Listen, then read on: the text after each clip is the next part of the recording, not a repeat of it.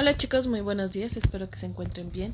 Hoy es 12 de marzo de 2021 y este audio corresponde a la materia de formación cívica y ética con el tema Cuido mi salud. Cuidar nuestra salud es responsabilidad propia, pero también existen instituciones como es el IMSS, que ya estuvimos hablando de él en ocasiones pasadas, que es el Instituto Mexicano de Seguro Social, y además del ISTE, que es parecido al, al IMSS, también trata toda la parte médica y los cuales nos ayudan a hacerlo. Cuando nos enfermamos acudimos a un hospital o a una clínica que nos ayuda a estar saludables de nuevo. Entonces, vamos a reconocer qué son estos instrumentos o, quiénes son estos profesionales de la salud que actualmente han estado trabajando muchísimo para combatir también con la pandemia. Durante esta clase les voy a explicar estos profesionales de la salud y su objetivo en la vocación que han elegido. Para ello les mandé un, molde con un maletín, el cual van a ir construyendo según las herramientas de los personajes que vamos a estar hablando, ¿sabe? De los que cuidan su bienestar. Empezamos. Bueno, tenemos los de atención primaria, que es aquella persona que te va a atender primero cuando ustedes necesitan acudirse a chequeos o examinarse por problemas de salud.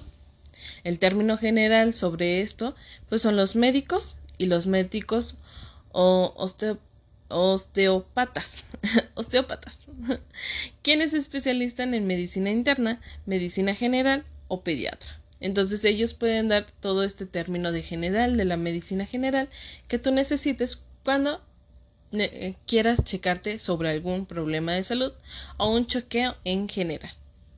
También tenemos los ginecólogos, que son los, los especialistas en la parte del bienestar en la mujer. Tenemos los profesionales en enfermería, que nosotros ya conocemos, que son aquellos enfermeros, los cuales nos atienden también principalmente dentro de estas instituciones que ha sido el IMSS y el ISTE. Tenemos los asistentes médicos profesionales, que son aquellas personas que pueden brindar una amplia gama de servicios en colaboración con un médico o con un osteópata. También tenemos los cuidados de enfermería, como ya se los mencioné. Tenemos profesionales en enfermería, que ya sean especialistas en enfermería clínica, enfermería eh, de anestesia.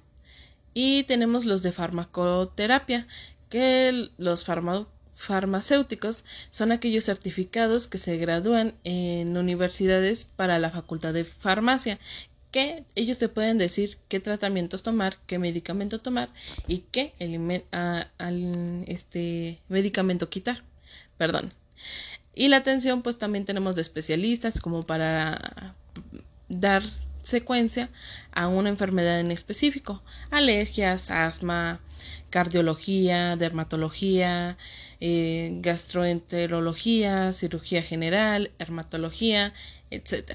Y algunos de los instrumentos que ellos utilizan van a venir en tu em, maletín, el cual vas a estar trabajando con mamá, papá o quien te esté apoyando en casa.